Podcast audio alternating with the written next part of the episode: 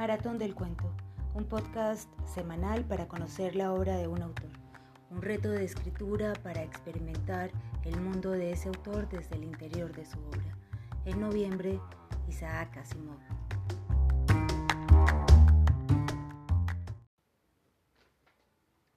Continuamos este primer ciclo de Maratón del Cuento con el escritor ruso de origen judío Isaac Asimov reconocido, entre otros aspectos, por sus historias de ciencia ficción dedicadas no solo a explorar la robótica, sino también algo cada vez más cercano a nuestra realidad, la colonización del sistema solar.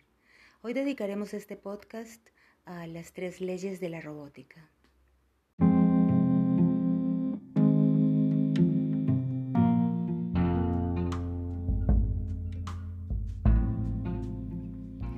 Asimov expone y argumenta por primera vez las tres leyes de la robótica en su relato corto de 1942, Círculo Vicioso. Run Around es su nombre original en inglés y hace parte de la recopilación de relatos de 1950 Yo Robot. Allí, Asimov ejemplifica de manera magistral la forma en que el rígido cumplimiento de estas leyes desencadena conflictos éticos en la relación hombre-máquina. A partir de ese momento, estas leyes se convertirán en uno de los ejes fundamentales de su obra. Los robots, en el mundo asimoviano, son dotados de cerebros positrónicos, es decir, que cuentan con cierto nivel de conciencia, lo que da lugar en la humanidad al gran temor de que las máquinas, generalmente usadas como esclavos, terminen rebelándose contra sus creadores. Este miedo fue nombrado por el mismo Asimov el complejo de Frankenstein, haciendo referencia al personaje de Mary Shelley.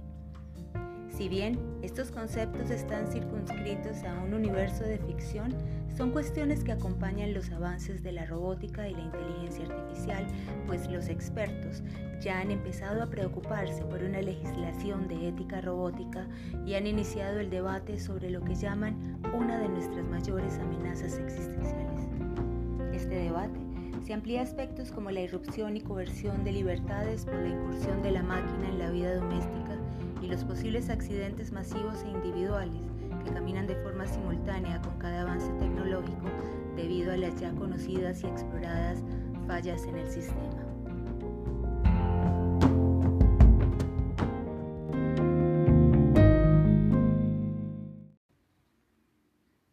Es importante también tener presente que para Asimov sus leyes eran sensatas y reveló que le parecían interesantes. Al respecto diría, son suficientemente ambiguas como para permitirme escribir historias.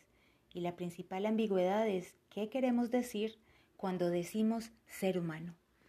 Sus conceptos sobre robótica han tenido tal impacto que en 2017 la Real Sociedad y la Academia Británica sugirieron que las leyes de Asimov para evitar accidentes con las máquinas inteligentes deberían reducirse a una sola. Los humanos deben prosperar.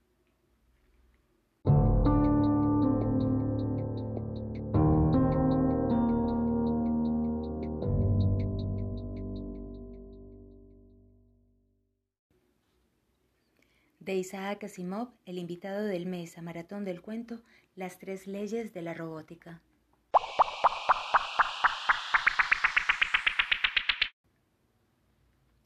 Puesto que los robots positrónicos del mundo creado por Asimov en sus textos literarios eran diseñados para ser esclavizados por los humanos, se preveía su posible rebelión y para evitar se programaban para cumplir las siguientes tres leyes de la robótica.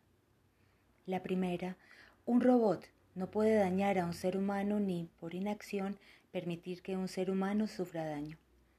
La segunda, un robot debe cumplir las órdenes de los seres humanos, excepto si dichas órdenes entran en conflicto con la primera ley. La tercera, un robot debe proteger su propia existencia en la medida en que ello no entre en conflicto con la primera o la segunda ley.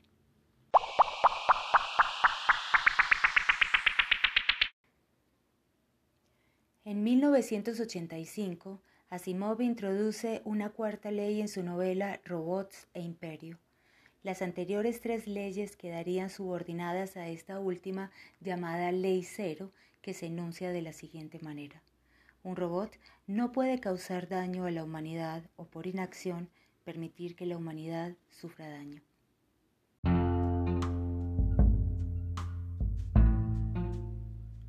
La aplicación de la ley cero, que pretende englobar a las tres anteriores, supondría enormes dificultades, como se verá en la obra posterior de Asimov, pues sería muy difícil establecer un consenso en el concepto de humanidad y determinar qué es lo que resulta más favorable para ella.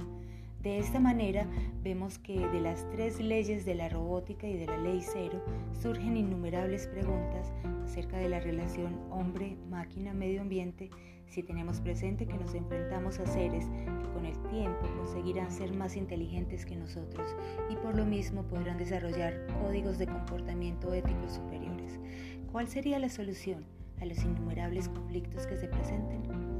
En el reto de la semana los invito a plantearse interrogantes sobre esta relación y a imaginar situaciones en las que un robot diseñado para cumplir las cuatro leyes de Asimov no sabría qué hacer.